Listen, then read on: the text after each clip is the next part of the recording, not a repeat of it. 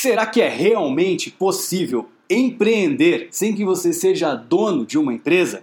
Hoje nós vamos falar sobre intraempreendedorismo.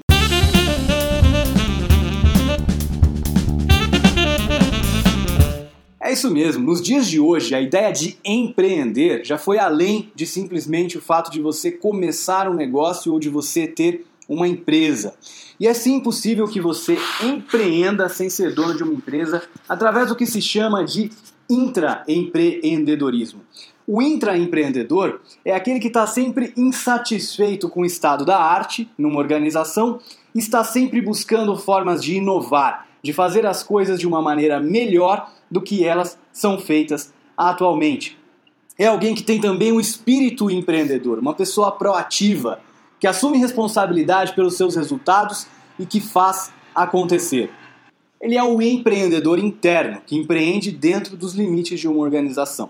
E quando a gente fala de inovação, né, do intraempreendedor que está inovando na organização, não necessariamente significa que ele está criando um novo produto ou que ele está criando um novo serviço.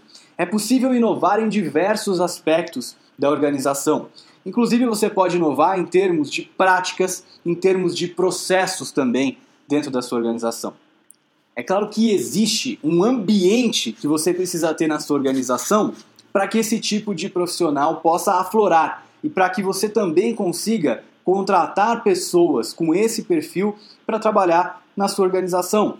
Então eles precisam, por exemplo, ter liberdade de arriscar. É claro que até um certo nível, não significa ser inconsequente, mas de tentar coisas que nem sempre vão dar certo, de poder aprender com esses erros e aí então poder tentar novamente por um caminho um pouco diferente, que eles possam também usar o aprendizado para mudar de direção e tentar fazer as coisas de uma maneira cada vez mais inovadora, de uma maneira cada vez melhor. Eles precisam ter autonomia, precisam estar empoderados para poder realizar os seus trabalhos e fazer as coisas acontecerem também. E esse é o profissional que muitas vezes, apesar de não ser o dono, ele tem aquela cabeça de dono, ele age como se fosse dono. E muitas vezes as pessoas que estão olhando de fora até pensam que ele é dono, que ele tem parte da empresa, justamente porque ele age como se a empresa fosse dele.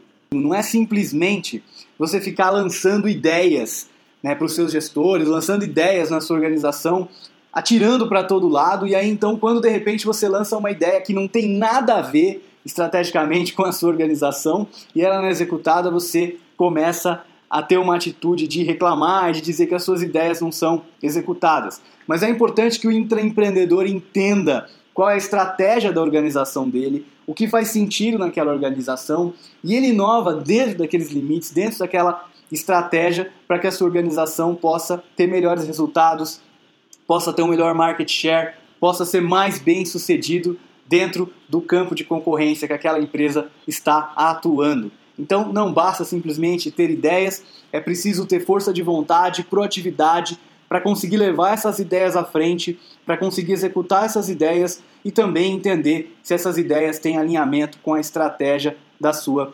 organização. Então essa postura de profissional é a que grande parte das organizações estão buscando hoje em dia é um profissional raro, não são a maioria das pessoas que agem dessa maneira e eu queria convidar você a pensar se você de repente ainda não está empreendendo, se você não poderia de repente ser um intraempreendedor dentro da organização que você está atuando agora e fazer muito mais diferença dentro da organização que você está trabalhando. Espero que você tenha gostado desse bate-papo sobre intraempreendedorismo. Eu vou deixar aqui na descrição desse episódio a recomendação de um livro para você que quiser aprender um pouco mais sobre esse assunto. Não esquece de se inscrever no canal para conseguir acompanhar um vídeo como esse todos os dias. Deixa o seu like no vídeo, compartilha e se estiver ouvindo pelo podcast no iTunes, não esqueça de deixar o seu review do podcast. Muito obrigado e até o próximo episódio.